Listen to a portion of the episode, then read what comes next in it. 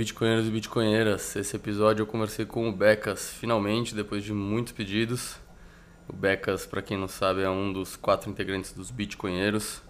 E o papo ficou muito legal para quem gosta de macroeconomia, papo sobre dívidas soberanas, juros, inflação. Ficou muito interessante. Espero que vocês gostem. Se inscrevam no canal, sigam as páginas, me sigam lá no Twitter, arroba BTC. E é isso, pessoal. Até a próxima. Esse podcast é patrocinado pela Rispar. A Rispar é a primeira fintech no mundo a oferecer crédito em reais usando bitcoins como garantia. Tem o processo 100% online sem burocracia. Oferece crédito rápido e seguro com os juros mais baixos do mercado, a partir de 0,69% ao mês. A fintech nacional tem uma estrutura regulada e garante a segurança dos bitcoins com a custódia da BitGo e seguro da CoinCover, além de operar sem liquidações automáticas. Se você está precisando de um fluxo de caixa e não quer vender seus bitcoins, entra lá na rispar.com.br e confira suas opções para continuar rodando.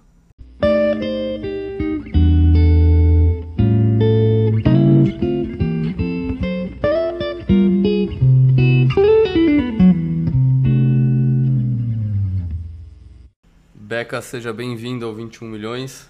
É, você era o único bitcoinheiro que faltava para conversar. E o pessoal Obrigado. pediu bastante. O pessoal estava ansioso, os ouvintes estavam ansiosos para essa entrevista. Eu também estava ansioso. Tô feliz de estar falando com você. Seja bem-vindo. Prazer é meu. Obrigado pelo convite. Fico feliz. Show. Então vamos começar da maneira tra tradicional. Me conta como é que você descobriu o Bitcoin, como é que você caiu nesse buraco do coelho.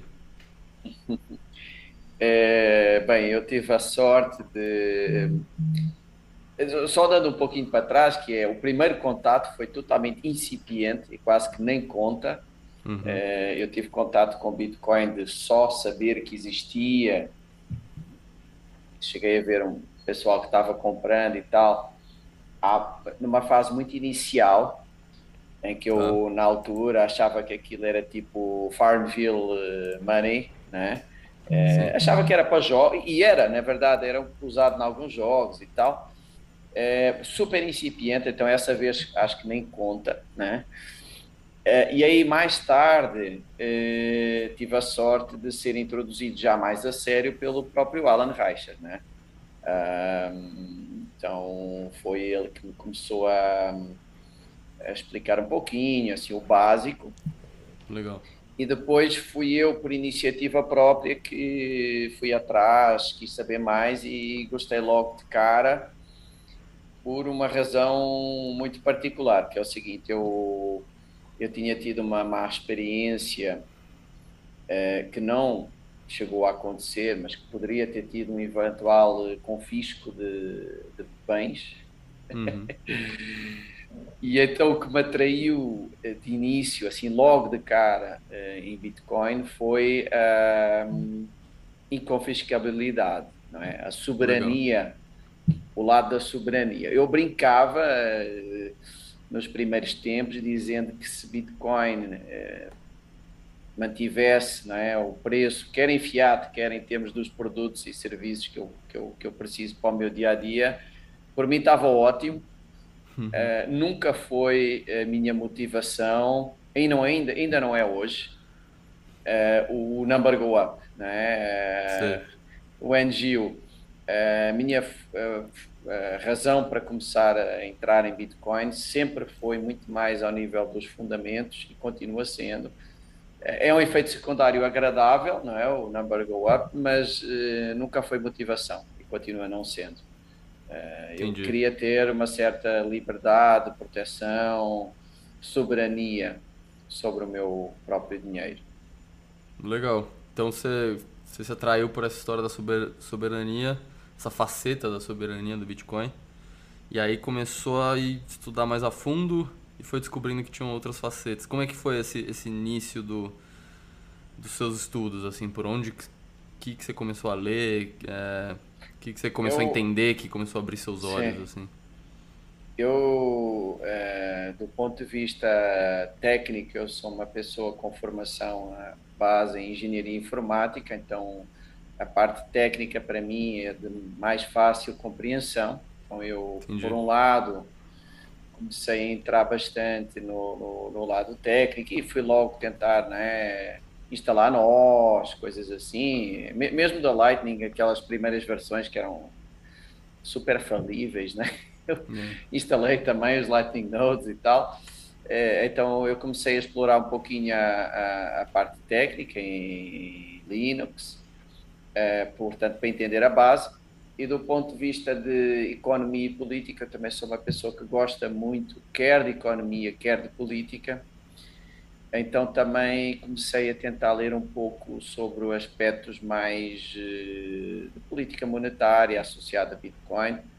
Eu sou um cara, vá, não chega a ser libertário, uhum. mas estou perto dessa área, então, e, da, e dos economistas austríacos.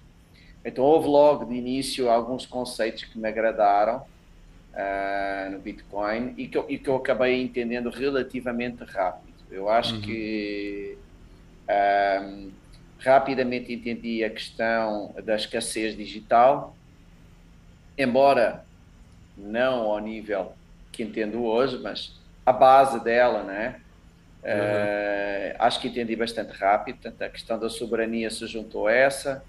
A questão da descentralização também veio rápido, de não haver ali um, um dono, Sim. ainda que meio dissimulado, né? como existe uh, em tudo o resto. Uh, de realmente ser descentralizado eu gostava muito do projeto Linux inicialmente, então eu sempre fiz muito o paralelo, né, do open source do Linux com a evolução do Bitcoin Core.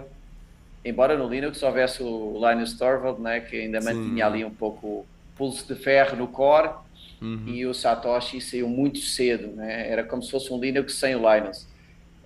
Um, mas fazia um pouquinho o paralelo, era dois mundos que eu conhecia bem então, eu acho que aprendi os conceitos principais, quase todos, muito rápido, eh, mas Bitcoin é, é, tem sempre várias camadas de entendimento e óbvio que há muita coisa que vai demorando. Eu fiz erros, como todo mundo, uh, tive que sentir na pele os erros que fiz, né? Você chegou a ter um relacionamento com shitcoin, assim? Você comprou shitcoin, até sem entender sim, sim. que Bitcoin era diferente e tal?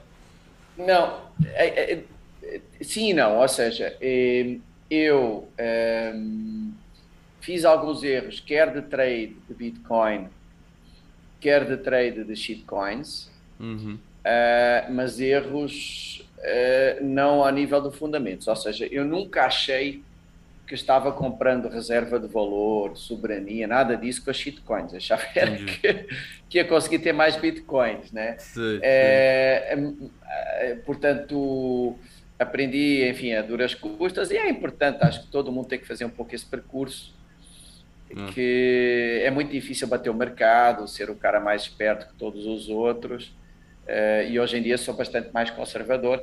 Ainda, às vezes, brinco qualquer coisinha, mas sempre muito controlado. Por exemplo, atualmente, às vezes eu, eu compro futuros. Quando o Bitcoin cai, compro futuros de Bitcoin, é com Bitcoin, ou seja, eu faço um, sempre long em Bitcoin, nunca, nunca uhum. short, né? Sim. Mas se há uma queda, eu sei que ele vai subir eventualmente, às vezes brinco um pouquinho para tentar aumentar um pouco a base, né? Mas é Bitcoin com Bitcoin, não tem nada aí de, de esquisito. E, Entendi. Mas deixei de, de, fazer trading a sério com Bitcoin e, e shitcoins ainda mais. Mas, por exemplo, demorei a trocar Bitcoin Cash com o novo fork, foi um erro enorme. É, demorei também a. Eu tinha, eh, cheguei a ter um pouquinho de Ethereum lá no início, de uma forma totalmente de cassino, né? especulativa. Deveria ter vendido mais cedo, não vendi, enfim fiz assim alguns erros, mas eu acho que a nível de, da teoria nunca me iludi. Talvez tenha feito um erro, mas é o aprendizado, acho que faz parte, ninguém nasce sabendo tudo. Que claro. foi, eu acreditava mais na, na capacidade das shitcoins de descobrirem coisas, de serem ali uma espécie de batedores. É, de teste. Eu, eu, eu, durante algum tempo, até conhecer mais a fundo os projetos e ver que aquilo é tudo fraquíssimo, acreditava Sim. que eles podiam ser uma testnet de algumas coisas que, se fossem interessantes, eh, nós incorporaríamos no Bitcoin, sei lá, eh, quando surgiram coisas tipo Mimblewimble e não sei o quê, essa, essa, eh, ah. Essa história. Mas, por exemplo, a, a, a, meu favor, por exemplo, nunca achei que houvesse nenhuma utilidade para blockchain fora de Bitcoin, desde o início. Então, uhum. aí pessoal que já está há mais tempo que eu, eu entrei tarde, hein? entrei tarde, 2017 há pessoal que está há mais tempo que eu em Bitcoin e, e, que ainda não entendeu esse tipo de coisa. Então, pelo menos aí, eu, eu sempre fui mais ou menos firme. Né? Eu sempre dizia, até pode vir a haver alguma utilidade para blockchain, nunca posso dar, mas do ponto de vista teórico não me parece fazer sentido e do ponto de vista prático nunca vi nada até hoje. E eu dizia Sim. isso em 2017 e continuo dizendo isso em 2021. Agora, enfim, houve uma, uma, evolução interessante que é começa a haver ali um, uma coisa que é intermédia, ou seja, as sidechains já mudam um pouquinho uh, esses conceitos, né? Ali começa a haver umas camadas à volta do Bitcoin que sim podem ter coisas interessantes aí uh, uhum. e já tem algumas que estão acontecendo. É, legal. Mas acho que as, as sidechains aí, pelo menos do Bitcoin, existe uma claridade sobre o nível de centralização delas, né? Eu acho que ninguém tenta vender essas sidechains como se é. fossem moedas descentralizadas e tal, né? É, eu tenho, eu tenho um certo carinho, embora também tenha um, uma dose saudável de desconfiança so, uh, uh, com a Liquid. Uhum. Uh, é uma mistura, né? Eu estou sempre ali dividido. Acho que eu e os outros bitcoinheiros também. mas os caras assumem desde o início que são uma federação, né? Então eh, com os prós e contras de serem uma federação, claro, né? pretendem fazer coisas ao lado de Bitcoin, que faz mais sentido estar fora do que estar dentro. Não, não me choca, é um pouco diferente das shitcoins e de achar que o blockchain vai mapear o imobiliário e coisas assim, que, que é meio, meio ridículo. Ali acho que dá para fazer coisas interessantes. Uh, agora vamos ver como é que vai ser os bonds lá de El Salvador, por exemplo, como é que isso vai correr. Sim. Tem coisas legais lá. E, bom, mas então você, nessa sua jornada aí, você brincou com shitcoin, mas acabou que sempre teve o olho no Bitcoin como uma revolução de verdade, né? E o que, que, que você diria, assim, se alguém te perguntar, se alguém te perguntar o que, que faz o Bitcoin diferente das outras moedas, se você pudesse responder de uma maneira breve, assim, o que, que você diria? Eu diria que a escassez digital só pode ser descoberta, nem digo inventada, uma vez ou seja, é, é uma questão mais teórica até do que técnica, né? Não pode uhum. haver duas uh, escassezes digitais. Há uma, uma descoberta a partir desse momento e de uma e de uma, uma concepção, digamos assim, imaculada, como se costuma dizer, não é que não há um dono, uhum. não há uma centralização. Isso acontece uma vez e fica, não não tem mais, não há a mínima comparação possível, nem do ponto de vista teórico, nem do técnico, nem do económico, entre Bitcoin e qualquer outra. Né? Não, não, acho que. Portanto, eu diria isso: que é a Bitcoin é a escassez digital e todas as outras são alguma tentativa de fazer. Eh, de, enfim, de fazer transferência de dinheiro dos incautos para os donos uh, e fingirem que estão resolvendo algum problema e não estão resolvendo coisa nenhuma. Perfeito. Eu vou aproveitar que você mencionou os bonds lá da, da, de El Salvador. E teve até um ouvinte que, que fez essa pergunta aqui, é o, é o GM, arroba Bittevo. Ele perguntou se você vai comprar os bonds de El Salvador, mas também a gente pode conversar uns, um pouco sobre a ideia do que é os bonds, né? É, que o, presidente do El Salvador firmou lá uma parceria com, é, com a Blockstream, né? Se eu não me engano. Para emitir. Sim, sim, Blockstream. É, para emitir bonds, é, para construir na verdade uma cidade que vai chamar, que vai ser a Bitcoin City deles lá uhum. e, com, e, e, deixar parte do dinheiro não usado em Bitcoin. O que, que você achou Sim. disso aí, dessa inovação aí? Eu achei muito interessante. Uh, o público não sou eu nem você. Uh, nós compramos, se temos algum dinheiro, compramos Bitcoin. Não vamos diretos Sim, é, ao, é. ao assunto mas nós não somos a humanidade, não é? Há muitos fundos que não podem comprar Bitcoin mesmo se quiserem mas podem comprar, uh, vá, digamos, títulos do tesouro, não é? Portanto, dívida de países. E nesse sentido, esta solução é muito interessante, eu acho muito interessante. Uh, o Ivan, então, meu Deus, ficou maravilhado. Para ele, aquilo é mais importante até do que ser legal tender. Para mim, ainda vou esperar para ver como é que evolui. Mas é o seguinte, um, eu, eu acho que, uh, repara, o, o, El Salvador emite uma dívida uh, pública, né, com... Sim. Eles são considerados junk bonds, né, eles estão no nível lixo, uhum. um, emitem têm que pagar 13% ao ano. Tá. É a credibilidade que o mercado dá, o grau de risco que o mercado atribui ao Salvador. Como Isso é dívida Bitcoin, pública normal, né? Não é essa nova. Normal, normal, tá. em dólares, tá. puro. Uhum. Com Bitcoin é metade, 6,5. Ou seja, é, no fundo, assim, numa conta tosca, significa que o mercado atribui risco zero à metade que vai ficar guardado em Bitcoin. Portanto, o, o, o custo Sim. total é. Portanto, como é que eles fazem? Eles, eles captam um bi de dólares, não é? 500 milhões eles compram Bitcoin, 500 milhões eles gastam uhum. em infraestrutura, neste caso. É, significa que o mercado está precificando 500 milhões a 13, como precificava antes, e os outros a zero. Uhum. A zero. é, o, que é, o que é interessante, né?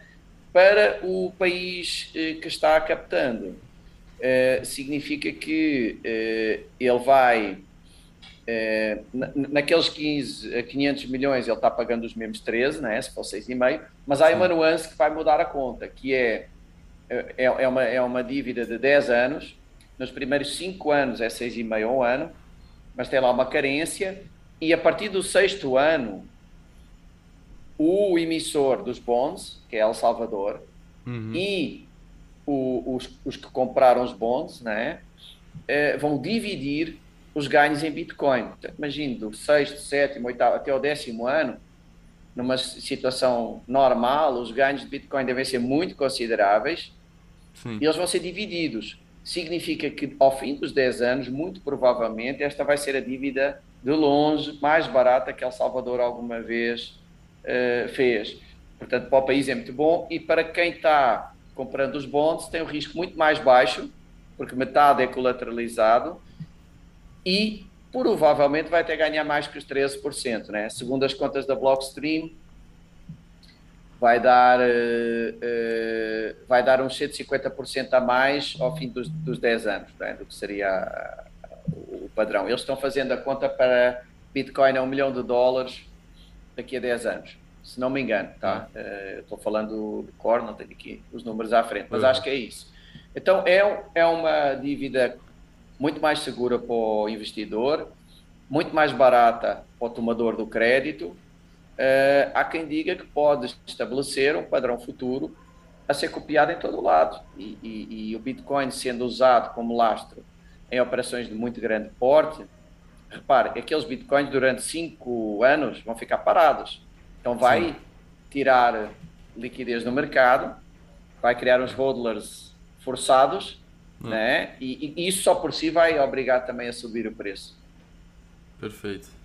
É muito interessante isso. Parece, claro que é, é diferente, mas eu lembrei da, da ocasião em que o Michael Saylor fez algo do tipo, né? Levantou dívida para comprar Bitcoin e, e só que dessa vez é a primeira dívida soberana isso, é, isso. envolvendo é, é essa operação, diferente. né? Envolvendo muito a operação de Bitcoin. É. É, muito diferente. É, é, é, as ações, é, a dívida soberana quase qualquer fundo pode comprar, né? Alguns têm obrigação de rating e como El Salvador é de junk, aí há uma restrição. Mas é, uhum. o mercado é muito mais amplo do que uma empresa ah, que não é tão grande assim, que é MicroStrategy.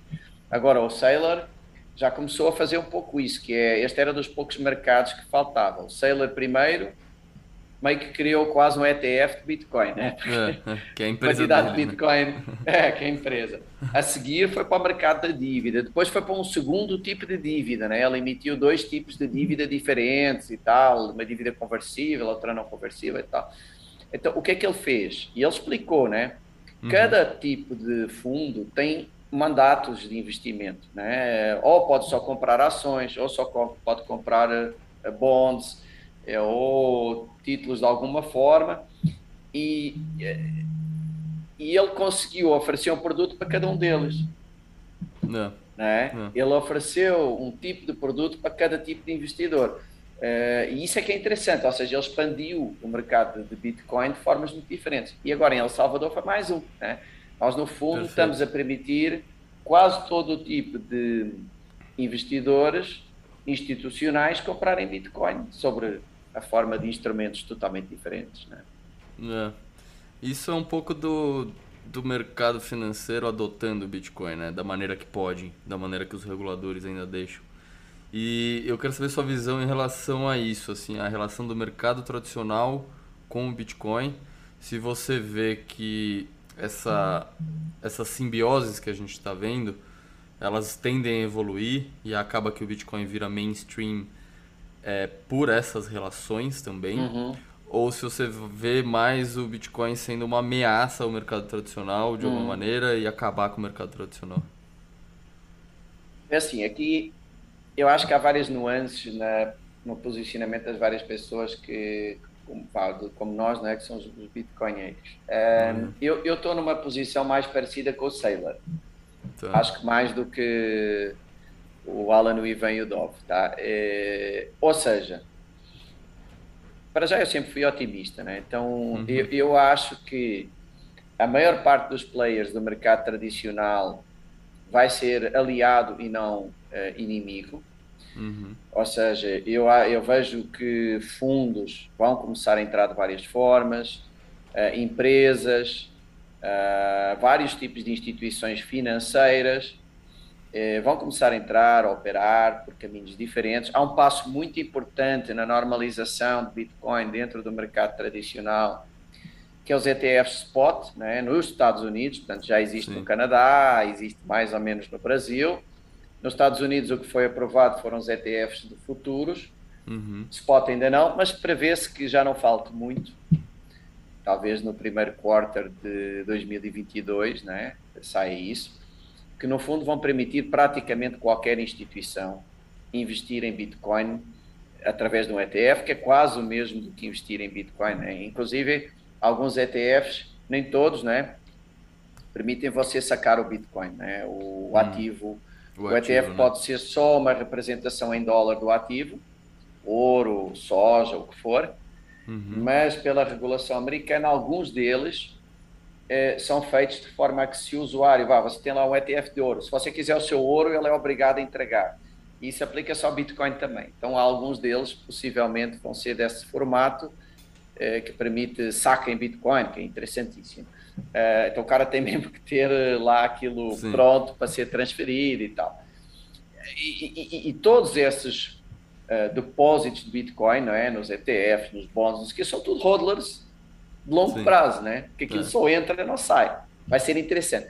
Mas uh, voltando à pergunta, eu acho então que a maior parte do mercado financeiro vai acabar por eu não vejo que Bitcoin seja uma ameaça a, a vários dos players, é alguns dos players, mas não é a maioria. Se você é um, um fundo, é uma asset, uma coisa assim, ter um ativo muito bom, é, muito é, escasso, né? com uma escassez programada, bonitinha, inconfiscável, é bom para o asset.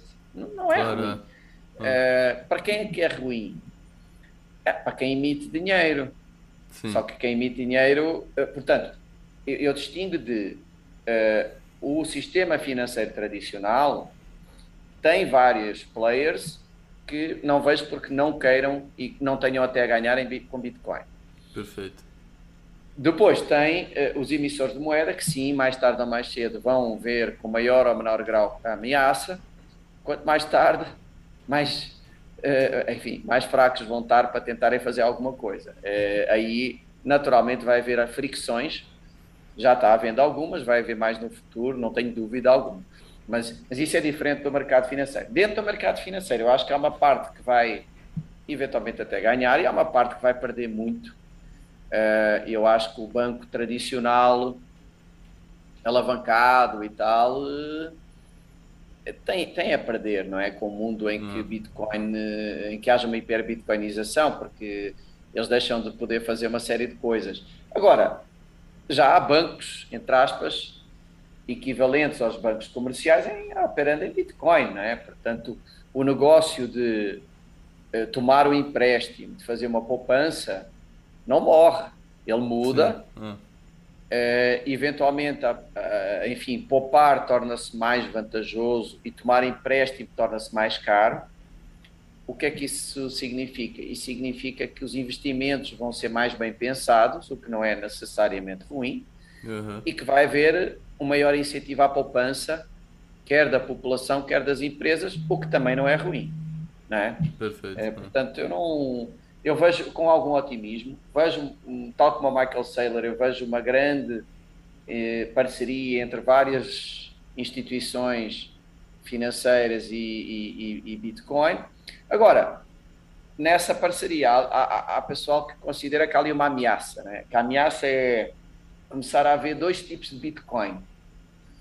O Bitcoin dentro de um ETF, em que se eu comecei por dizer que eu não gosto da parte do confisco e por aí fora. Bem, o ETF uhum. pode ser confiscado, né? Se você é, tem claro. Bitcoin dentro de uma XP ou uma coisa assim, uh, lá com o ETF qualquer deles, e o juiz ordena o congelamento, os caras entregam na hora, né?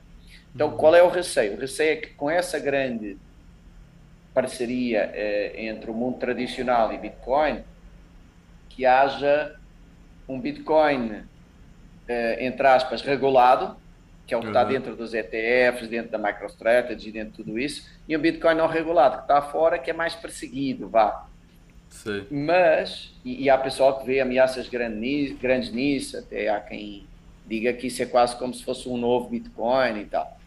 Eu não acho, porque eu acho que vai sempre fortalecer o Bitcoin independente, sempre. Eu não vejo nenhum cenário real em que o fato de haver ETFs e tal uh, desajude e torne mais difícil negociar direto. Eu acho que vai fortalecer, vai, vai, vai ajudar sempre e vai sempre haver caminhos para você, se quiser estar no mundo não regulado, fazê-lo. E hoje é mais fácil do que há uns anos atrás. Não, não ficou mais difícil, ficou mais fácil.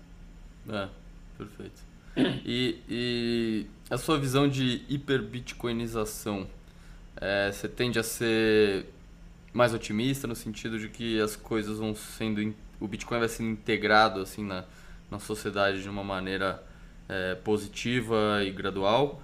Ou você vê em algum momento alguma algum cenário, algum mesmo que seja por um curto período de tempo na hiper, hiperbitcoinização, mas que exista um cenário mais distópico com perseguição, proibição, algo um pouco mais mais pessimista assim?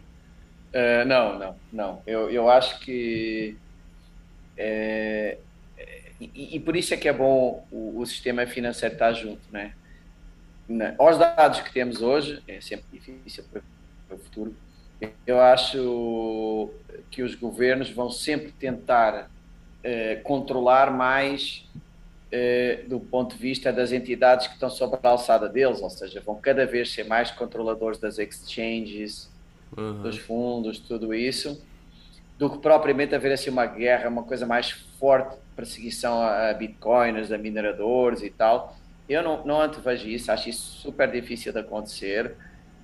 Um, e acho que a, a, a hiperbitcoinização, na minha opinião, vai ser uh, gradual. Há aquela, sempre aquela história, não é? Do gradually, then suddenly, mas eu acho uhum. que o suddenly vai ser bastante tarde. Ou seja, não, eu acho que vai ser uma, uma progressão. Acabamos de ultrapassar prata, praticamente o franco suíço, não é? Uhum. Em muito em breve vamos passar a, a libra a inglesa, mas depois há um fosso grande, né, até chegar à base monetária de dólar, euro, eh, yuan e yen. Uh, é preciso dar um salto para de umas quatro vezes, uma coisa assim. E, e, ouro vem logo a seguir, né, a parte do ouro disponível. Eu acho que quando o Bitcoin passar essas moedas maiores do mundo e o ouro aí, aí sim pode haver uma. Vai ser gradual até lá, e com altos e baixos, uhum. como estamos vendo agora, mas acho que quando chegar, quando for o maior a maior reserva de valor do mundo, que, que, pode acontecer num prazo mais ou menos curto, tem que multiplicar apenas para por uns 5. Um, aí sim, eu acho que é capaz de dar uma, uma, uma, disparada rápida, mas, não, mas aí os governos acho que já é too late. Não vejo uma guerra assim pesada, tentarem uhum. fazer uma coisa tipo China. Não, não vejo nenhum governo ocidental. E os, uh, os governos ocidentais, eles têm controles, eles não podem fazer o que quiserem, né? O mercado financeiro manda muito, uhum. uh, o, o, eleitor manda muito. Uh, você vê dentro do Congresso americano há uma série de pessoas, até dentro do, até dentro do, do SEC, do Fed, você tem algumas pessoas que são bitcoiners, né? Sim. Não é um monolito. É, eu acho sim. que vai ser tarde demais, eles já, já não vão conseguir. É. Não vejo assim uma guerra forte. Sei, entendi.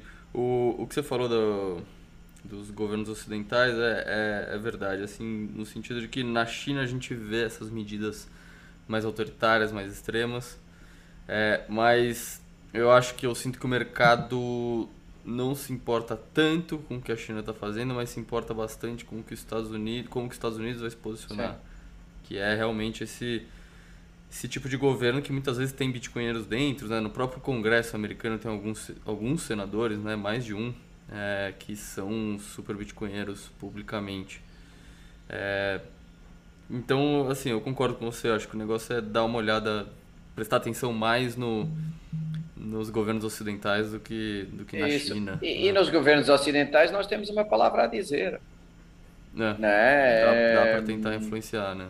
É, e pô, vê-se tudo, né? E, e, inclusive você vê agora até os bancos tradicionais, que são, é, seriam os mais conservadores de todos dentro do sistema financeiro, alguns deles estão adotando Bitcoin também, hein? Não. Então, é, eu acho que a nossa guerra já está começando a ser ganha, né? Ainda Sim. Sim. mais cedo até do que se pensaria. Eu, eu, se você perguntasse há três anos, se acreditávamos que haveria uma, uma MicroStrategy, que havia um El Salvador, eu diria que não. não. Foi mais rápido do, do, do, do, que eu pensava, né? Então nós já estamos muito institucionalizados, né? É, acho difícil. E mais, se houver só um país ou outro que tente fazer uma coisa mais pesada, tipo China, e os outros não, esses países se ferram, porque todo mundo foge é. para o outro. É muito fácil Exato. movimentar negócios de Bitcoin de um lado para o outro. Né? Sim. Então, eu não, enfim, eu tenho uma visão otimista, mas vamos ver. Legal. O tempo dirá. Legal. E nesse tema de, de institucionalização do Bitcoin, digamos assim, é, qual que é o próximo evento, a próxima notícia que você está esperando acontecer é, otimista em relação a isso? Você, você é a aprovação do Bitcoin ETF. A curtíssimo Spot, prazo, curtíssimo prazo, claramente o ETF Spot. ETF Spot. É, Mesmo antes de gente... alguma, de alguma FANG, por exemplo, declarar reservas em Bitcoin ou algo do tipo? Acho mais, mais importante o ETF Spot, muito mais. Tá. tá. É, mas acho que vai acontecer primeiro, de qualquer forma. Acho mais importante do que uma dessas gigantes Uh, repara, as FENG valem um trilhão de dólares, a Tesla também já tem Bitcoin, né? É verdade, é verdade. uh, tem razão. Mas uh, acho que de qualquer forma, portanto, acho muito mais importante o ETF e acho que vai acontecer primeiro, portanto, assim, no curtíssimo prazo, acho que, que, é, que é importante. Uhum. Depois, no médio prazo, eu diria um, um, um país de porte mais significativo adotar Bitcoin como legal tender ou fazer bonds, como fez El Salvador, um dos dois. Eu acho que será uma será um momento muito importante. Uh, e depois na questão só de valorização, aquilo que eu falei, ou seja, há um patamar grande entre a Libra e uh, as quatro maiores do mundo, que é o euro, o, o dólar, o, o yuan e o yen Uhum. Portanto, eles estão muito perto uns dos outros em, em uh, base monetária. Eu diria que Bitcoin chegar aí será talvez, talvez uh, o momento mais importante de todos, porque na Legal. cabeça das pessoas eh, pela primeira vez, vão ver Bitcoin como não, eh, sei lá, uma ameaça ao dólar, mas como mais forte que o dólar. E isso, é, isso vai mudar, é, vai, vai ter um impacto psicológico que depois se refletirá em ações concretas de decisores, não é? De, de, vai ter um Sim. impacto brutal. E logo a seguir vem o ouro, não é? O ouro, então, aí já é a machadada final. Mas só chegando ali ao patamar do dólar, euro, e yen, já, já acho que vai ser brutal.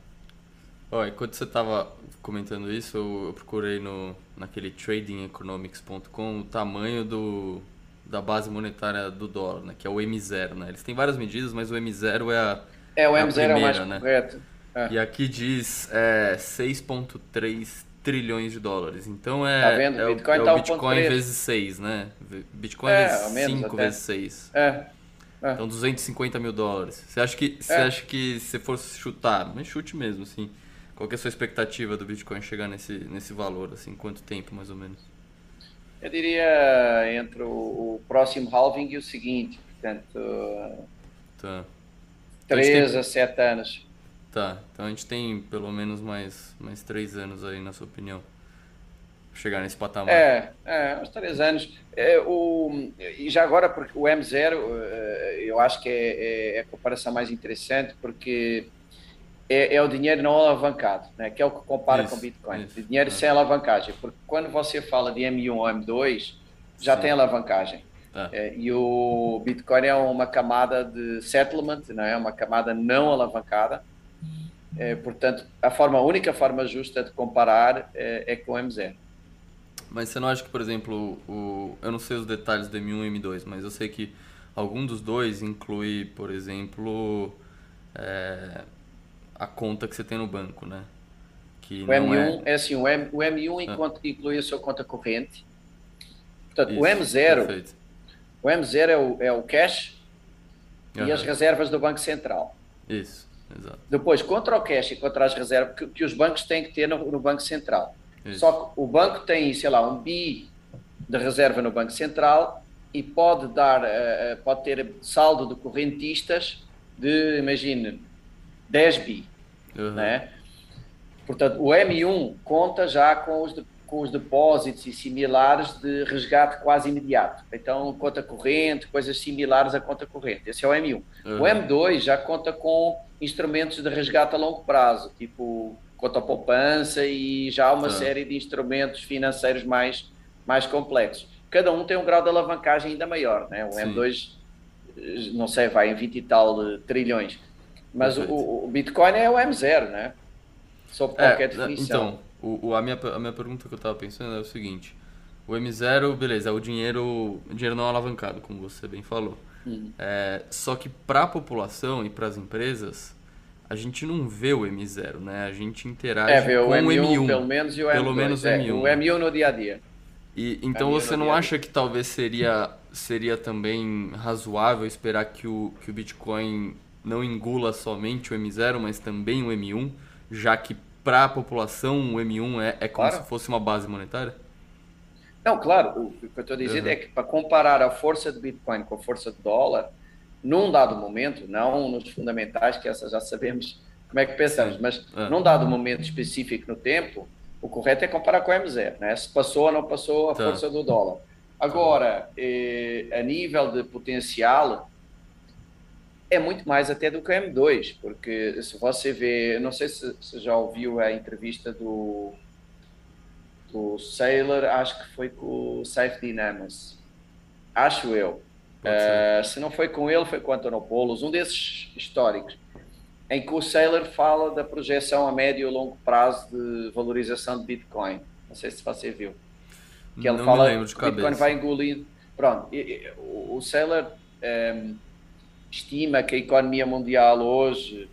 Eu, eu vou chutar os números aproximados, tá. tá? Que eu não lembro, não lembro de cor, mas que seria qualquer coisa como 300 trilhões uhum. uh, de dólares e que num mundo hiperbitcoinizado chegaria a qualquer coisa como os 800 trilhões, 800, 900 trilhões, dos quais Bitcoin teria um market cap de 500 trilhões. Ou seja, assim, uma conta tosca, eu lembro que dava um Bitcoin 23 milhões de dólares, uhum. ao dólar eh, de hoje, né? É, o dólar nessa época, obviamente, Sim, o poder de valeria muito atual. menos. É, é, portanto, imagina, um, um, Bitcoin 23. Como é que ele chega a essa conclusão? Porque ele é, imagina que Bitcoin primeiro vai engolir o M0, né? depois, como você dizia bem, com a própria alavancagem, algum tipo de alavancagem que pode acontecer em Bitcoin, não é? Você já tem hoje alguns derivativos, tem a própria, um, as próprias sidechains, tem alguns esquemas que se podem assimilar à alavancagem, uhum. aí você consegue ter uma multiplicação, mas depois começa a engolir outros ativos. Começa, por exemplo, o mercados tipo mercado de ações, mercado de obrigações, uh, mercado até de imobiliário, uh, há uma série de coisas que você tendo uma reserva de valor muito interessante se torna melhor do, do, do que ter esses ativos, né? Então ele vai engolindo tanta coisa é, que sobram só coisas que não podem mesmo ser uh, substituídas. Por exemplo, o, o, o, imobiliário não de investimento, mas o imobiliário para viver, por exemplo. Né? Uhum, uhum. O de investimento pode, pode ser substituído, mas o para viver não e tal. Então, uh, então, a economia mundial ficaria com praticamente todos os instrumentos financeiros engolidos dentro de Bitcoin e depois uh, algumas coisas que não dá mesmo para ser ficariam fora, mas Bitcoin significa valeria mais da metade da humanidade, sendo que a humanidade nessa época valeria três vezes mais do que vale hoje, né? Então, eu, eu concordo com ele, eh, ou seja, eu acho que M0, e estamos a falar do curto prazo, é, o potencial no mundo hiperbitcoinizado é, é, é, tomar uma série de classes de ativos. Perfeito, perfeito. Mas aí a, é a perspectiva, um... a perspectiva para esse outro cenário, já isso já acho que passa de 10 anos, 20 anos. É muito mais que isso. Eu acho que, eu acho que a partir do momento em que passar o euro, dólar e ouro, aí sim vai acelerar. Então, acho que tá. a partir do momento em que já não há dúvida qual é a maior reserva de valor do mundo, Entendi. Portanto, Aí vai mais melhor, rápido. Acontece mais é, rápido. Eu acho que sim. Portanto, nesse prazo que vai de 3 a 7 anos, eu acho que depois tudo vai acontecer muito rápido. Então, se ah, calhar, nos 10 anos já, já vamos estar num mundo totalmente diferente do que estamos hoje. Interessante. Ah, interessante esse, essa perspectiva, esse, essa, essa linha do Vai quebrar um paradigma, não é? Ah vai quebrar um paradigma. Quando você diz, olha, eh, você pode discutir o que quiser, mas já valemos mais do que o dólar e do que o ouro, pô, é, acabou, né? É um argumento forte. Ganhamos, né? Ganhamos. É. Acabou, a discussão agora já não é essa. Boa. É, um tema que a gente que você mencionou que, que é importante para você antes da gente começar a gravar e eu achei super legal, eu queria tocar ele, é Bitcoin e liberdade de expressão. É, Uhum. Por que, que a liberdade de expressão é tão importante para você e por que, que existe esse aspecto dentro do Bitcoin? É, como que, como que, que funciona a liberdade de expressão dentro do Bitcoin? Uhum. É, é assim, eu, é, para mim, a liberdade de expressão é a mais importante das liberdades. Eu acho que a nível, vá mais, primeiro ético né, e depois prático. A nível ético, é, se a pessoa não pode expressar uh, aquilo que, que, sente e que quer, na verdade ela não é livre. Então é, é uma liberdade básica, uhum. uh, da qual depois dependem todas as outras. Uh, e do ponto de vista prático, eu acredito que liberdade de expressão, naturalmente, tem não é uma coisa fácil, não é? liberdade de expressão, a pessoa poder dizer o que quiser, poder defender qualquer ideia, por uhum. mais absurda que seja, para quem discorda da ideia, é, ou sei lá, se ofende com a ideia, como agora está na moda, é, não é fácil entender que isso é o certo e que isso é o melhor para a sociedade progredir. Uh, são as duas coisas, portanto, o ético e o prático. Uh, os maiores progressos da história da humanidade aconteceram em sociedades mais livres a nível de opiniões. Uh, mesmo as más opiniões, eu acho que elas ganham, ganham, quer dizer, a sociedade ganha que elas sejam expostas e, e debatidas e não escondidas, Sim. mesmo as, as ruins. Né? Uh, Costuma-se dizer, há uma brincadeira que é o sol é o melhor desinfetante. Né? Às vezes a luz do dia é boa para, para as más ideias uhum. uh, não, não, não se expandirem, não é? Que nem um fungo ali na, na sombra.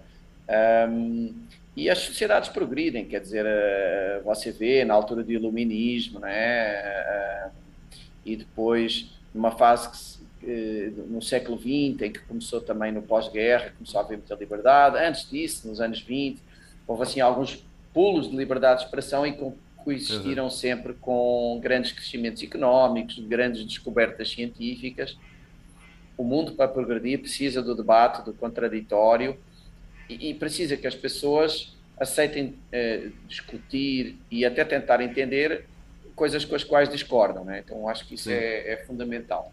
O Bitcoin é, é, é, é, essencialmente a liberdade ao nível mais económico, mas a liberdade de expressão, ehm, ela para poder ser exercida, você precisa ter um certo grau de autonomia, de soberania, que no, no mundo em que nem sequer o seu dinheiro uh, você é dono dele, é muito mais difícil uh, de atingir. Portanto, é muito mais fácil de você ser censurado se uhum. controlam a sua forma de subsistência, né? É claro que todos nós temos uh, também que, não é, o pessoal tem que trabalhar, há várias formas de atacar quem se discorda, uh, e de limitar a, a, liberdade de expressão. Mas pelo menos se não se conseguir, uh, ou se for mais difícil uh, confiscar essa pessoa, se for mais difícil ehm, tentar de alguma forma desvalorizar o que ela tem, a pessoa, né? desfinanciar, né? Hum. É, é, é tudo é, é, é mais difícil também de a censurar. E isso num, num nível básico, num nível não tão básico, à medida que eh, você tem um sistema financeiro descentralizado e não censurado, você vai começar a ter, em outras camadas, eh, outro tipo de serviços que assentam nele e que também não são censuráveis. Né? Ou seja, eh, não é só retirar ao censor a capacidade de congelar a sua conta bancária, isso é no nível base, Uhum. Mas é dar instrumentos a você é, que assentam sobre Bitcoin é, e que permitem você se expressar é, de forma livre. Por exemplo, sei lá, imagine, hoje em dia você tem um, uma espécie de um WhatsApp no, na Lightning Network. Né? Uhum. É, e, e, por trás está a mesma Lightning Network, então transações de satoshis e tal. Aquilo não é censurável, né? É, esse tipo de iniciativas é, para você ter um canal de YouTube, tipo um canal de vídeo, né? Um, para você ter chat, para você ter uma espécie de uma rede social e tal, estão proliferando e é muito mais fácil que elas proliferem com o Bitcoin por trás. Por quê? Você podia dizer, ah, mas eu posso ter o Mastodon, que é um Facebook descentralizado. Só que se você tiver isso assente em dólar, aí de repente vai lá o, o cara e não congelou a sua conta bancária, mas congelou uh, do, do, da empresa que está lá com o nó qualquer Mastodon né? Uhum. e que está uhum. tendo muito sucesso. E os caras vão lá e vão atrás. Uh, se a base da pirâmide é o dinheiro, depois você consegue construir outras camadas em cima muito mais fortes, mais resilientes. Né? Então, Perfeito. Eu acho que vai haver agora, até pelos excessos que as redes sociais tiveram, não é, de censura, vai haver cada vez mais iniciativas descentralizadas que são descentralizadas desde a base ao topo e que são muito mais difíceis de atacar.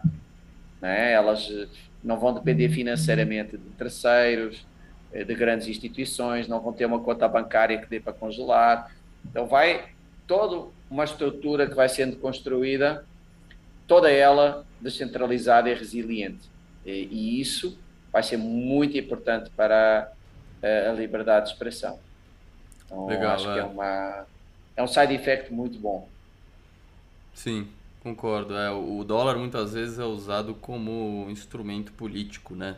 O, o sistema dólar, vamos dizer assim, que, que envolve não só não só é, a base monetária lá que o, que o Banco Central dos Estados Unidos controla, mas também Visa e Mastercard, né? A gente cansou de ver já alguns projetos como o Wikileaks ou, e, e vários outros serem terem serviços recusados pela Visa e pela Master. Exatamente. É, mesmo acho os que bancos, é, não é só Visa, Visa e Master, é. são as bandeiras, mas os próprios bancos podem censurar. Eu lembro, é. por exemplo, que na, em Portugal é, eu não sei como é que está hoje, mas havia durante muito tempo vários dos principais bancos, não todos, mas vários, não permitiam fazer um equivalente a um TED para a Coinbase. Hum, Imagina é. o que é. Imagina o que é. Olha o grau de censura. Você tem uma conta, sei lá, Bradesco no Itaú, uhum. você faz um TED com uma agência e conta, né? o cara tem agência e conta, bonitinho, sim, tudo sim. dentro da lei, é um negócio legal, não é nada ilegal, é um negócio legal, uma empresa. Uhum. Você faz um TED e o seu banco parece lá uma mensagenzinha de erro, não, desculpe, esta empresa nós não fazemos TEDs, nós nos recusamos. oh, oh, isto que eu estou dizendo é real, não é? Sim, só, só que o, o, TED europeu, que se chama CEPA, uhum. é, imagina o que é, o seu banco dizer, não, esse cara eu não, eu não, não topo fazer o TED. Não topo, não quero. É. Já viu o que é isso? Isso é inaceitável. Parece, parece até piada, né? Inaceitável. É. E, e, isso acontecia direto, hein? Não sei, não sei como é que está hoje, mas há uns dois anos atrás isso acontecia direto. É, é quando, você, quando você fala isso, eu, eu penso até que o Bitcoin em si, a própria transação do Bitcoin é um tipo de expressão impossível de censurar, né? Exatamente, exatamente. Porque às vezes você pode estar querendo ajudar, por exemplo, o Wikileaks. E é uma maneira Quer dar, de você doar dinheiro aos caras. Não consegue, ah. consegue. Exato. E aí com o Bitcoin você manda, quer eles que gostem, quer não. É, exatamente, é isso mesmo. É, a transação em si é, não é censurável e ela é uma forma de expressão. Você poder mandar dinheiro para alguém é uma forma de expressão. Apoiar, Perfeito. né? É, exatamente. O Bitcoin facilita muito isso, né? Porque agora, se eu quero apoiar, por exemplo, é, Wikileaks, e eu, eu nem. Eu não tenho conta em dólar, eu moro no Brasil. Antes eu tinha que passar o cartão de crédito. Aí iam lá os interessados políticos e mandavam a empresa de cartão de crédito para parar de processar, né? E, e agora com o Bitcoin isso só acabou. não existe mais. Né? Exatamente. Exatamente. Então, as repercussões de Bitcoin na liberdade de expressão são quase infinitas e é uma bola de neve. Ainda estamos muito no começo, porque ainda não há um Facebook descentralizado, ainda não há um YouTube descentralizado. Eu digo quando não há, óbvio que há, e há montes de iniciativas, mas não há uhum. com porte, com um porte grande, Sim, né? com escala. Né? Mas, mas estão nascendo, estão nascendo, uhum. estão, se, estão se desenvolvendo e estão crescendo. Legal. WhatsApp, tudo isso. Vai haver substituto para tudo isso. Bacana, isso é uma iniciativa bem legal. Eu não sei se você, se você sabe dessa iniciativa do que chamam de podcast 2.0, mas é basicamente plataformas em que você consegue ouvir é, podcasts, é, enfim, é só você cadastrar é, lá num, num repositório o seu podcast, o seu RSS feed, e que de diversos aplicativos diferentes você consegue doar satoshis para, para aquele produtor do podcast. É, você pode fazer doações pontuais ou doações por minuto ouvido, algo do tipo, mas isso não é importante. O, o engraçado que eu queria comentar é que eu, eu acabei cadastrando o meu podcast numa plataforma dessa e eu percebi que eu consigo receber satoshis sem fazer KYC nenhum. Zero KYC, porque eu estou recebendo por satoshi, é, eu falo lá com um bot no, no Telegram para sacar, para ver meu saldo e sacar. E, enfim, acho que vai muito em linha com isso que você, que você Sim, sim, eu conheço algumas dessas. Nós, nós usamos, por exemplo, temos agora aquela, o Superset, né, que permite o pessoal mandar é. mensagens é. durante as lives, que também é totalmente por fora. Temos publicado os nossos vídeos em alguns lugares eh, descentralizados também. Está muita coisa sendo feita e, vi, e, vimos alguns desses de remuneração por, uh, por minuto e por doação e tal. Temos estado aí eh, a ver isso. Isso vai evoluir muito e, e, e repare, há uma forma muito fácil hoje de atacar um, um opinion maker incómodo é cortar a fonte de renda dele, né? Exato. É, você é um cara que tem, um, sei lá, um milhão, 10 milhões de seguidores no YouTube, se eu tira de lá, hoje, hoje, é muito difícil o cara se virar, né? Muito Perfeito. difícil. Ah. Quanto mais alternativas houver, melhor. Perfeito, perfeito. É, outro tema que eu queria abordar também, eu acho que você pode dar insights interessantes, é sobre o cenário do Bitcoin na Europa e, e mais uhum. especificamente em Portugal também. É, eu acho que aqui no Brasil, pelo menos eu, acabo consumindo muito do que acontece no, nos Estados Unidos e pouco na Europa, Portugal. Se você puder falar um pouco sobre isso. Sim. É assim, é, eu não acompanho muito de perto, né? Vou acompanhando. Uhum. Uh, a percepção que eu tenho é que na Europa uh, a situação está tá bastante evoluída. Um, você tem, um, sei lá, por exemplo, a Coinbase, ela sempre, quase desde o início, né, ela cresceu meio que a par na Europa e, e nos Estados Unidos. Uhum. Ela é muito forte na Europa. Um, todo o, todos, há, há, vários bancos digitais que desde o início tinham Bitcoin, acredito até que antes dos Estados Unidos os, os, os assim, ah. com porte razoável, os com porte razoável. Portanto, eu acho que a adoção, é, principalmente em bancos digitais, foi mais acelerada, quer que na, quer na Europa, quer que na América Latina, quer que nos Estados Unidos. Ou seja, as pessoas olham para a Europa como muito, às vezes, atrasada em coisas assim é mais fora da curva, mas no caso do Bitcoin eu até acho que não, acho que foi bastante avançado há, ali há países que têm assim um pouquinho um lado não sei que gostam de, de, coisas assim mais hard tipo por exemplo na Alemanha os alemães são dos povos que mais compram ouro físico eh, que uhum. mais têm cash né? eles têm cash tá. mesmo em casa e tal e eles têm estado a, a, a adotar bastante Bitcoin e tal então eu acho que a Europa está numa fase boa, tem aparecido muita coisa, muita novidade. Uh, e, e, e, acredito que agora uh, se começa a ver mais empresas grandes a surgirem de lá, tá? Uh, porque a maior parte dos gigantes não estão na Europa, mas está muito uso e está muita coisa a acontecer a nível de startups. Então, eu acho que vai começar mais a aparecer a Europa na cena. É a minha percepção. Eh, Portugal, eh, há uma observação que é, em Portugal não há muito a nível de empresas, há algumas iniciativas, mas nada de muito grande. Mas Portugal tem uma característica muito interessante. É, é dos poucos países do mundo onde, pelo menos para já, vamos ver se a União Europeia deixa que isso aconteça durante muito tempo, eu espero que sim, mas não sei, uhum. onde não se paga não se paga nenhum tipo de imposto de mais-valia de Bitcoin, ou seja, Bitcoin é como se fosse moeda, vá, em Portugal, tá. portanto não tem tá. tem uma das legislações mais amigáveis do mundo Perfeito. para Bitcoin, tanto que há algumas empresas que estão começando a, a ter uma operação lá para para sediar a parte cripto do, do seu negócio, não é? Que era uma coisa uhum. que não se via há tempo atrás. Mas, por exemplo, não há uma corretora em Portugal, havia uma no passado, mas meio que sumiu, é uma pena, não é?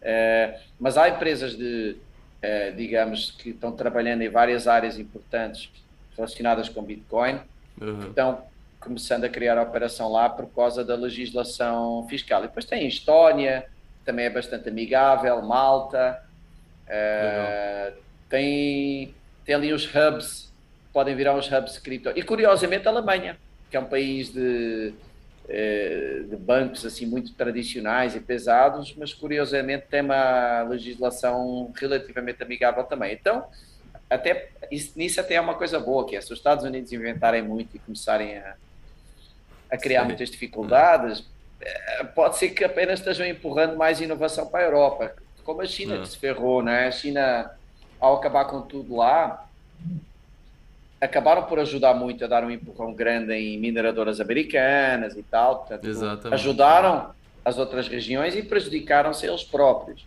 Perfeito. Esta é uma corrida e quem fica para trás na corrida é o principal prejudicado. Né? Então é bom uma Europa é. forte na área de Bitcoin e eu estou vendo isso acontecer. A minha perspectiva é bastante otimista lá. Hein? Legal. E você acha que é, essa relação da Alemanha com moeda forte, vamos dizer assim, é ver um pouco do trauma da, do cenário hiperinflacionário dos anos 20 República do Weimar. É, ou você acha que eu, não tem nada a ver? Você acha que é só um, Não, eu acho que sim. Eu acho que vem daí, daí da guerra, das duas coisas. Eu acho que os alemães, uh, apesar de eles terem sido não é, o agressor na Segunda Guerra, uhum. e, e, essa experiência que você falou anterior, da República de Weimar, que, em que eles tiveram uma, uma hiperinflação, talvez eu, eu, não me lembro na Europa de nada assim, talvez tenha sido a pior da Europa, não sei. Em França eles tiveram uma inflação grande também, mas não, mas não, acho que nada comparável. E depois na guerra, né? apesar de, como eu ia dizendo, apesar de eles serem o, o terem sido o agressor, na verdade, depois a população um, eh, teve vários anos não é, de grande uh, aperto económico. Uh, acho que sim, acho que criou um trauma que criou uma cultura. Primeiro era um trauma, o trauma virou cultura, né? Portanto, mesmo quem uhum. já nasceu depois disso, na prosperidade, eu acho que ainda tem esse sentimento eu viajei bastantes vezes lá e sente-se isso. Um, é, há uma história que me contaram engraçada, eu não vivi, não é? Mas uhum. acredito que seja assim, que nos anos 60 os caras uh, aumentaram o leite, subiu, sei lá, muito, o Sim. litro de leite, uhum. e os alemães ficaram tipo uma semana sem comprar leite, tipo o país inteiro. Ah, é, enquanto não voltar a descer, eu não compro leite. Os caras, os caras desceram outra vez o leite. Tá? Então, eles, eles, têm, eles têm uma, um, ali um lado vá, poupador, é, medo de perder a mão, de perder o controle grande. Né? E, e o comprar ouro e o ter cash vai tudo um pouco nesse sentido. Né? Sim, e Bitcoin encaixa bem nessa, nesse tipo de cultura, né? Bitcoin é, funciona bem para quem poupa, né? Total. Ah. E é um bom instrumento de poupança. E, então, acho que pode também haver aí surpresas interessantes vindas da Alemanha, né? A Alemanha acho que pode, pode vir a ter aí também grandes, grandes empresas desta área atuando e, e uma Legal. comunidade Bitcoiner também grande. Legal. É, e, você falou que Bitcoin se encaixa bem aí nessa cultura. É, e outras coisas que estão acontecendo também que o Bitcoin se encaixa bem na Europa é, é inflação, né? A gente está vendo inflação de 6%, acho, na Europa. E há muito tempo a gente não via qualquer coisa acima de 1,5%, 2%, né? É, e também, somado a isso, o mercado de dívida da Europa é um dos mais baixos do mundo de, em juros. Talvez só não mais baixo que o Japão, mas é, deve ser, contando o mercado inteiro europeu, deve ser maior vários que o Japão, negativos. Né? Vários é, em vários países são negativos, exato. E você vê, você tem contato com europeus que estão começando talvez a olhar Bitcoin para o Bitcoin com mais carinho, exatamente por causa da situação, da inflação somada a juros é, super baixos? Sim, mas ainda pouco. Eu acho que. Tá. Mas, mas, mas, mas é, tá, estamos criando uma, uma, uma bomba que vai explodir e sim, vai empurrar muita gente para Bitcoin. Só que não se sabe bem quando e qual é o tamanho da explosão, né? mas é, é, é, quer nos Estados Unidos, quer na Europa, na zona euro, a quantidade de emissão de moeda é uma loucura completa. Né? Não, não. Lá, é, é M2 nos Estados Unidos mais do que duplicou, né? Em pouco em um ano. E 4, 5 anos quadruplicou. É, na Europa, mais ou menos similar é uma emissão brutal de moeda, juros negativos, que é uma aberração completa do ponto de vista Total, económico. Né? O é, juro negativo é uma coisa louca. É, eu tenho uma hipoteca de, com um empréstimo, né? hipoteca, e todo mês eu recebo juros do banco, do meu empréstimo. eu pago o principal uhum. e como o meu spread é menor do que a diferença, uh, o spread, sei lá, é 0.3 e a Euribor, não sei, mas deve estar, sei lá, menos 0,6. Sim. A taxa total efetiva dá menos 0,3, o banco me paga. É, é, não faz sentido. É, é, um absurdo completo. É um absurdo completo. É, isso não pode dar certo. Ninguém sabe bem o que é que vai acontecer. Nenhum economista é, do mundo sabe. É. Mas coisa boa não vai ser, né? Quando eu estava dizendo lá atrás que a bit, hiperbitcoinização vai ser bom para a decisão de investimento, ou seja, o poupador vai ser beneficiado, o tomador de empréstimo vai pagar caro e, portanto, só os melhores projetos vão ser financiados. Porque você tem que achar que o projeto é Sim. é muito bom, é. vai dar um retorno enorme e vai pagar isso. Vale a pena tomar um empréstimo em Bitcoin e, e, e fazer, sei lá, uma fábrica muito mais produtiva e tal. Com juro negativo é exatamente o oposto. O é. poupador perde dinheiro, ele é desincentivado a poupar e o tomador de crédito é incentivado a assumir riscos em projetos que são péssimos. Então, o juro negativo, na, na, na, melhor das hipóteses, eu acho que tem vários efeitos negativos além disso, mas na melhor das hipóteses, ele diminui a poupança e aumenta o investimento em maus projetos, que, que é hum. muito ruim para a economia. Não é bom haver maus projetos uh, sendo construídos não é? e uh, investimentos sendo feitos. Uh, a inflação é outra bomba, porque é, toda esta situação é, de maus investimentos, de pouca poupança, impressão de dinheiro, e agora recentemente com o Covid, das linhas de suprimentos totalmente caóticas, uhum. a produção na China afetada, o transporte de containers está um caos, um, ehm, está gerando uma inflação, mas vai gerar uma inflação muito maior, porque ainda ontem eu estava falando com, com um amigo que ele disse assim, Pô, eu os meus insumos, é, isto no Brasil, os meus insumos aumentaram 30% uhum. em quatro meses, o custo. Né? Ele disse assim: Eu não consigo cobrar mais 30% ao meu cliente. Não, não consigo, é, porque assim não vendo. Então eu vou ter que assumir ali um prejuízo. Sei lá, imagine, eu agora já vou chutar o número. Imagine que o cara aumentou 10%.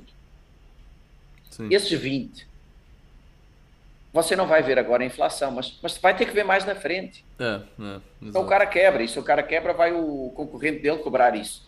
É, então, essa inflação que você está vendo é que chega na ponta ao consumidor. Mas a inflação lá atrás está muito mais alta. Então, mais, mais tarde ou mais cedo, a inflação vai aumentar muito mais, porque essa travada que os vários níveis da cadeia estão fazendo, ela vai sendo rompida, né? Uhum. E além disso, isso é o presente, mas o próprio futuro, né? Toda esta situação tende a uma inflação ainda maior em toda a cadeia novamente. Então você vai ter dois aumentos, vai ter o aumento da inflação que está sendo travada artificialmente e que não, não dura muito, e depois vai ter o aumento das condições que estão gerando a inflação continuarem a gerarem mais inflação. Ah. Então, eu acho que a situação da inflação é apenas o início de algo muito grave que, que vem pela frente. Então, você tem o custo do dinheiro negativo, a impressão do dinheiro, uma inflação a nível de toda a cadeia, uh, esses ingredientes todos juntos, uh, vai ser um desastre. Uh, e esse desastre eu acho que vai empurrar as pessoas para, para Bitcoin. Já deveria estar a empurrar? Já, mas ninguém ainda está muito vendo isso. Acho que pouca gente ainda está abrindo os olhos. Algumas, mas poucas. É interessante isso que você falou do desse caminho que a inflação faz, né? Porque ela começa lá no na cadeia logística ou na cadeia de insumos, né, de suprimentos e, e ela vai sendo passada aos poucos pro, pro consumidor, poucos. né, devagar. E... Diga, diga, pode dizer. Ia só comentar, imagina um, uma enchente que começa na montanha e, e até desaguar no mar, você tem represas Cada uhum. represa Sim.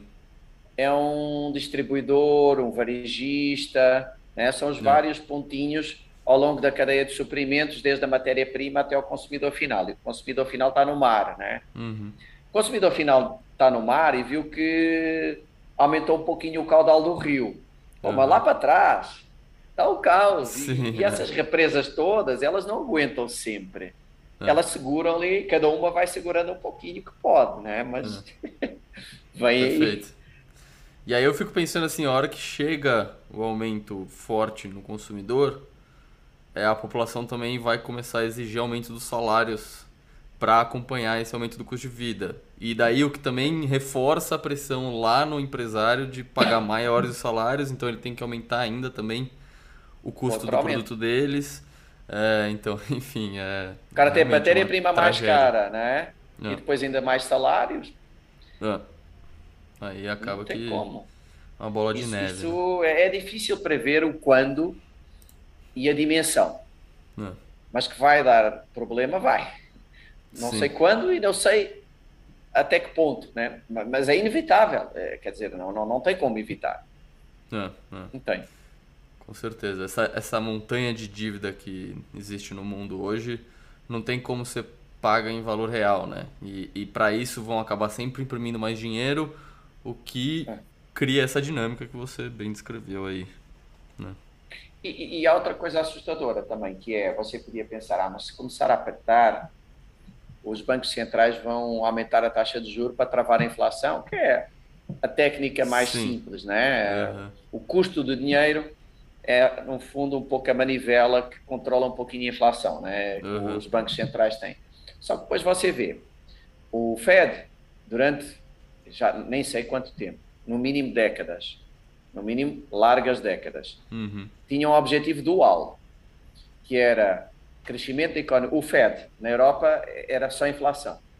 Na Europa, o objetivo do Banco Central Europeu era único, era controle da inflação. Uhum. Eh, nos Estados Unidos, o Fed tinha um objetivo dual: crescimento económico e controle da inflação. Há, não lembro, mas um ano atrás, um ano e pouco, pela primeira vez, eles disseram: nós vamos temporariamente, mas sempre que necessário em épocas de crise, abandonar o objetivo de inflação e focar só no crescimento económico. Hum.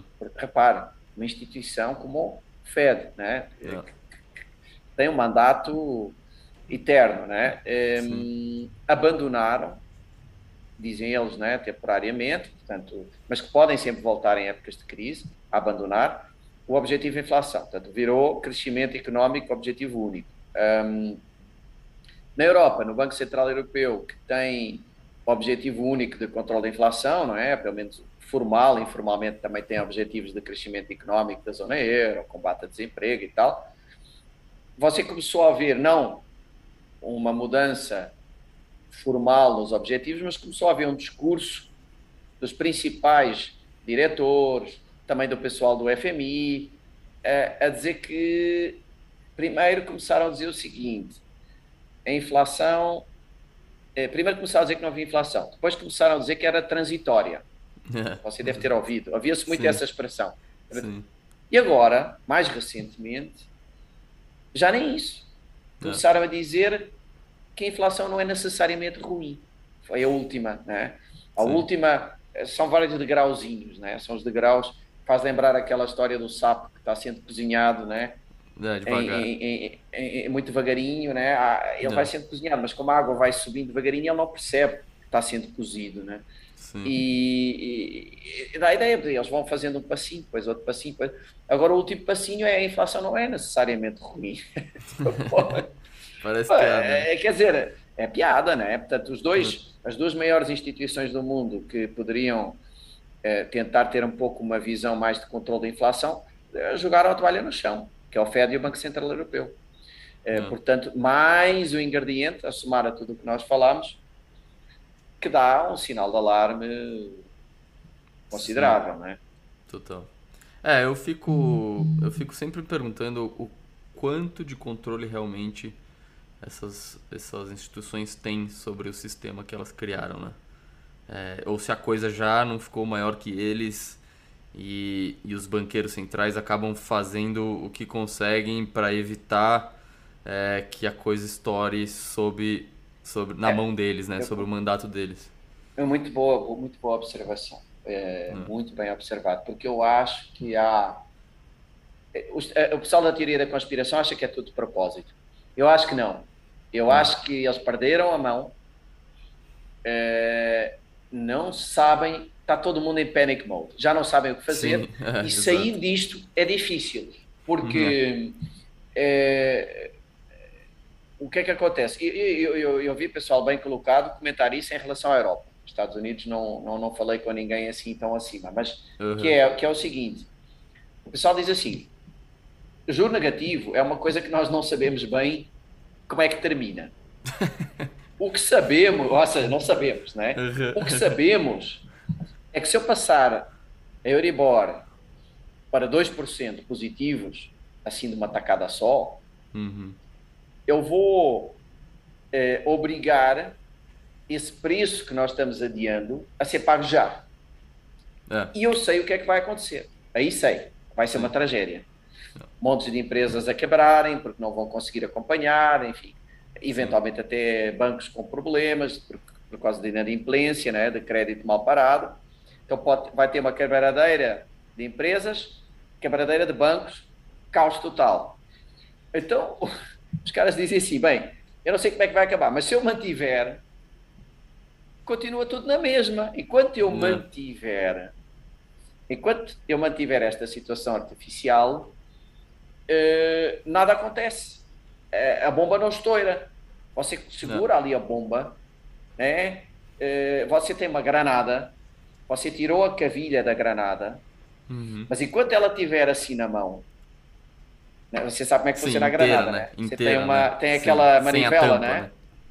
Você tem Isso. uma manivelazinha, uma, uma coisinha assim, uhum. você segura tira a cavilha, enquanto você não largar, ela Sim. não estoura. A, ah. a, sensação que me dá é que os caras do Banco Central estão segurando na granada que já saiu a cavilha. Ah. Quem é que é o primeiro que quer largar a granada? Exatamente. Então, não acho que seja uma coisa super organizada, programada, que os caras controlaram tudo, fizeram cenários há 30 anos. Eu acho que os caras perderam o controle ah. e, e ninguém quer ser o, o cara que larga a granada. Perfeito. Eles querem deixar uh, manter, manter o status quo e rezar para que dê para manter para sempre, não sei, ou ir subindo muito, muito devagarinho, não sei bem. Mas eu, eu concordo com você, eu acho que há ali uma certa falta de controle. É, exato. Essa, essa, essa metáfora da granada muito boa. Tá, só tô passando aqui pelos, pelos comentários da galera no Twitter. É... Ah, qualquer coisa que fala. Mas acho que algumas coisas a gente já respondeu sobre a, a relação, se, o, se os, que o André Luiz perguntou se, se os governos vão, vão caçar o Bitcoin, né? Se o Bitcoin vai sobreviver, e você acabou comentando que, que você acha que, olhando para os governos ocidentais, você acha que a coisa não vai acontecer dessa maneira, né? Não vai acontecer uma perseguição. É, eu não, é, enfim, cada cabeça é uma sentença, né? Eu acho que vai eu acho que é, isto que já está acontecendo, de grandes instituições mundiais, alguns dos maiores fundos do mundo, uh, países, grandes empresas estarem uh, já a ficar do lado de dentro, é um, uma garantia de que não vai haver nada de radical. Eu acho que os governos vão tentar controlar pelas bordas, como se costuma dizer, ou seja, eles vão tentar empurrar as pessoas para entrar via exchange, para entrar via ETF, que é um mundo que eles dominam. Sim, sim. Uh, é isso que eles vão fazer, mas não mais do que isso, nada de muito mais radical que isso. Acho eu, eu posso estar enganado, claro. É, legal. É, bom, o Lorian perguntou se você tem alguma shitcoin. Você falou que às vezes um pouquinho você usa para treinar de brincadeira. Passado, né? passado, já não, já passado, aprendi a lição. Hein? É. é eu vou só resumidamente dizer, logo, logo ao início, em 2017, eu comprei Litecoin Ethereum, uh, vendi para aí um ano depois, mas quantias pequenas, hein? atenção, Sim. não sou maluco. Uh, e depois fiz alguns erros com Bitcoin, ou seja, tentando comprar e vender para ganhar, em que na verdade, eh, enfim, é um alerta para quem está começando a fazer isso para não fazer o mesmo que eu, a não aprender Sim. na pele como eu aprendi, que é o que é que é típico para um trader de Bitcoin? É, é você ir ganhando pouquinho, vai ganhando, vai ganhando. Quando uhum, ele está andando de uhum. lado, é super fácil ganhar. Sobe, Sim. você vende, desce, compra, sobe. Uhum. Mas aí de repente ele dá uma esticada e meu amigo, você perde uma tacada só tudo, tudo, o que tinha ganho. Então isso me aconteceu. Aconteceu com o percentual que eu tinha para essas brincadeiras, Sim. mas aprendi a lição e nunca mais fiz, né? É, portanto, isso foi a, a, segunda coisa que eu fiz. E depois eu fiz uma coisa super oportunista, que quase que dá vergonha falar, mas também não preciso te esconder, porque eu sabia o que é que ia acontecer, era fácil demais para não tentar ganhar uns trocos, mas foi muito pouco, muito pouco mesmo. Uh, quando Elon Musk, pela primeira vez, pela primeira vez, foi só da primeira uhum. e foi, durou, já não me lembro, fiz um tradezinho pequenininho de 15 dias, uma coisa assim. Tá. Falou em Doge, eu sabia que, que aquela coisa ia subir, porque o pessoal é, é, seguidista e tal, eu tinha uhum. a certeza. Então eu comprei um pouquinho, confesso, admito, foi a, a última movimentação que eu fiz na vida de, de shitcoin. Comprei um pouquinho de Doge e vendi 15 dias mais tarde, é, ao dobro, mas foi, foi pouquinho. Portanto, entrou pouco, também saiu, saiu pouco, né? mas, é. mas não resisti porque eu sabia, pô, o pessoal Sim. vai comprar essa coisa. comprei na hora, né? E, e deu para, para, fazer uma, uma, brincadeira. Nunca mais é. voltei, não quero, não pretendo voltar. E eu agora, hoje em dia, faço praticamente só hodl e às vezes o que faço é se há um dip é, com Bitcoin na, na, na Deribit, eu compro futuros um, é, aproveitando o dip, não é? Portanto, eu compro Bitcoin com Bitcoin. Né? Se o Bitcoin sobe é, no prazo do futuro, eu vou buscar prazos longos. Sei lá, eu ponho X Bitcoins e saco X, vírgula qualquer coisinha de, desses mesmos Bitcoins. Né? Portanto, Uh, compro Bitcoin com Bitcoin, apostando que ele sobe sempre. Nunca aposto na descida, isso nunca apostei de, de Bitcoin. Portanto, que no longo prazo Boa. ele sobe, eu compro o DIP. É a única Boa. coisa que eu faço hoje em dia e pouco, não sou maluco. É, não, eu acho que quem tem, tem muita gente que gosta de fazer trade, né? E, e eu acho que não tem nada errado em, Não, então eu fiz, que sou eu para é, criticar. Exato. Só acha que é difícil ganhar, é só isso. É muito, isso, é. é muito só difícil. não pode vender o, cara, sonho, né? O sonho de que você vai ficar rico com mercado. isso, viver é. disso e Acho que isso está errado. O conselho que eu né? dou é, se há maluco para isso, o conselho que eu dou é fazer com uma parcela pequena, Perfeito. jamais alavancar mais do que o que permite é, consumir uma parcela que não seja grande do total, jamais, uhum. né? O pessoal não. maluco que faz uma alavancagem brutal. E se querem mesmo fazer trade, testem talvez com alavancagem zero durante o tempo e tal. Mas bater o mercado é muito difícil. Muito, não. muito difícil. Perfeito. É, o, o, bom, aqui o Augusto Simões ele fez uma pergunta sobre o panorama do Bitcoin em Portugal e na Europa, mas acho que a gente conversou sobre, bastante sobre isso. Então, então acho que a gente pode seguir para a pergunta do livro. É, você deixar uma indicação de livro, não só livro, mas pode ser artigos também. E, e também ser puta, alguma entrevista, algum episódio de podcast, algum conteúdo para os bitcoinheiros, para os ouvintes aí estudarem. Ah. É, bem, começando pelo livro, como eu sabia que você ia perguntar é, aqui, bem, foi no início, né? Só isso há pouco Sim. tempo atrás, mas é, tentei fazer uma, assim, uma escolha é, fora do, do, padrão, porque de certeza que vocês já tiveram Atlas Quantum, Sovereign Individual, da Bitcoin é. Standard, esses todos sim, certamente sim. já foram recomendados. Já. Há uma pessoa que eu gosto muito e que conheço pessoalmente, que é o João Pereira Coutinho, e há uma certa uh, há uma certa eu acho que há um certo mal entendido uh, uh, entre libertários e liberais económicos mas conservadores uhum. em que o conservadorismo é, de alguma forma é anti-mercado ou até é retrógrado e, e, e, eu acho que é um livro muito bom para se aprender um pouco sobre a história eh, do conservadorismo e também do passado do liberalismo económico uhum. eh, e da liberdade de opinião e coisas desse género, de temas que me são caros, mas tudo junto, que se chama As Ideias Conservadoras do João Pereira Coutinho. O João Pereira Coutinho escreve Legal. regularmente na, na, Folha de São Paulo, escreve também em Portugal, ele é português. Uhum. Uh, de vez em quando vem, vai, vai, vai a São Paulo e tal, a palestras é uma pessoa inteligentíssima, muito interessante, que dá um ângulo bom para os liberais e, e libertários terem contato com a história do conservadorismo, enfim, qualquer pessoa. Acho, acho que é um livro muito interessante, talvez para recomendar um pouquinho fora da caixa, recomendasse esse. É um livro marcante. Pô, bacana. Foi uma bela indicação é. mesmo, é, original. Interessante, vale eu não conhecia vale esse pena, autor. Recomendo mesmo, né? É... E depois, a nível de, eh, de outras coisas para ver, é assim, há tantos podcasts tão interessantes, mas eu, eu vi eu que você gostou muito a última vez, a última um último episódio que o Jordan Peterson falou sobre Bitcoin, que ele entrevistou Era isso que eu ia recomendar. Né? Ia é. recomendar. Eu fiquei, eu fiquei, eu fiquei maravilhado. Portanto, eu ia recomendar, quem, para, principalmente para quem está começando, ou para quem já está há algum tempo, mas não tem a base teórica da economia austríaca, Uhum. Uh, eu, eu acho que a entrevista do Jordan Peterson ao, ao Saifa Dinamos é, é, é uma quer dizer, eh, eu até brinco Sim. a dizer que não vale a pena tentar ensinar nada sobre Bitcoin, nem no ponto de vista económico, nem técnico, alguém que primeiro não veja isso. São duas horas, Perfeito. eu vi a 1.5, o cara, o cara fala rápido, para ver a duas velocidades é difícil em inglês e tal, mas 1.5 dá para ver bem, e enfim, quem quiser veja uma vez,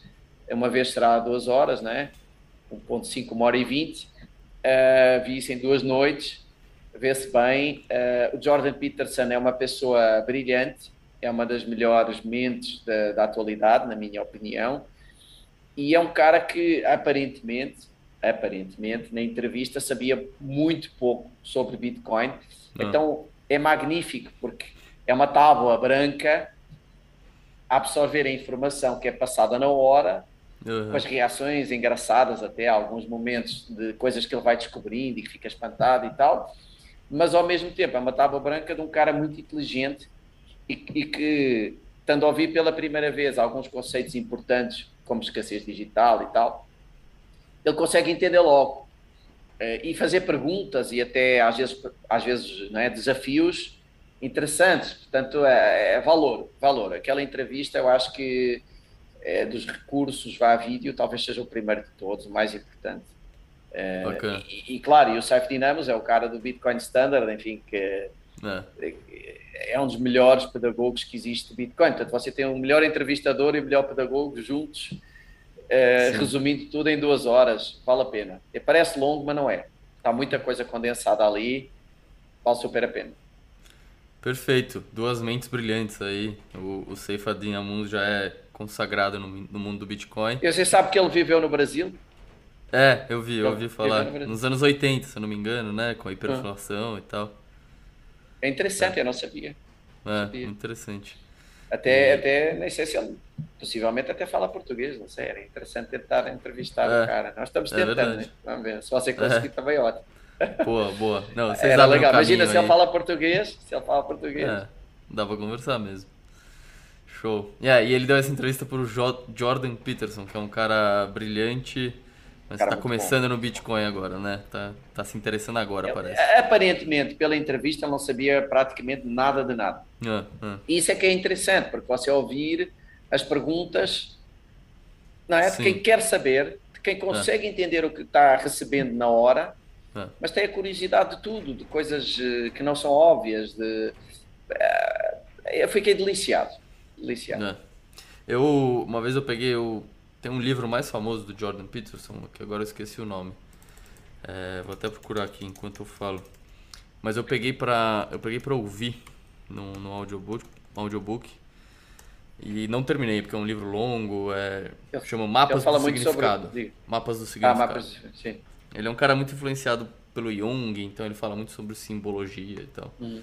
E no livro eu fiquei com a impressão que ele tem algumas ideias que se aproximam muito da economia austríaca, né? no sentido de que ele vê o ser humano com intenções e, e, percepções de valores e transmite isso em ação, sabe? Muito uhum. parecido com as é ideias do Mises, né? É, enfim, é esse cara é o quanto antes a gente conseguir atrair ele aí para o Bitcoin, acho que vai só, só trazer benefícios. Não, o cara, o cara eu, eu adoro ele, sempre gostei, nunca tinha visto nada de Bitcoin com ele, nunca, nunca. Não. Portanto, genuinamente é possível que aquela ingenuidade que ele parece ter na entrevista que seja real. Uhum. É, eu já o seguia de outros temas que não tem nada a ver. Ele fala muito, por exemplo, de, das pessoas deverem fazer profissionalmente aquilo que gostam, é, de não ser uma coisa imposta, ser uma coisa de, de ir atrás.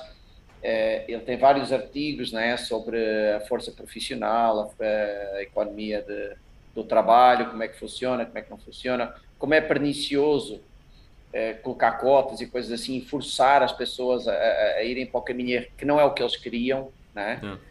Um, e, e, sempre com muita pesquisa por trás, não é um cara que diga Sim. essas coisas uh, só porque é a área política dele ele faz muita pesquisa e, e, é um cara equilibrado, ou seja, não é um cara radical, ele, ele tenta sempre ver os vários lados dos, das coisas e tal. é, é interessante ouvi-lo falar sobre quase qualquer tema, né? Então, Total. É. foi realmente uma, uma novidade ali e adorei. Boa. Perfeito, Becas. Cara, queria te agradecer por ter disponibilizado esse tempo, batido esse papo. Imagina. E espero ter você de volta no podcast no futuro, que foi muito bom. A gente tem outros assuntos aí para abordar. Sempre às ordens. Obrigadão, Obrigado. hein? Obrigado pelo convite.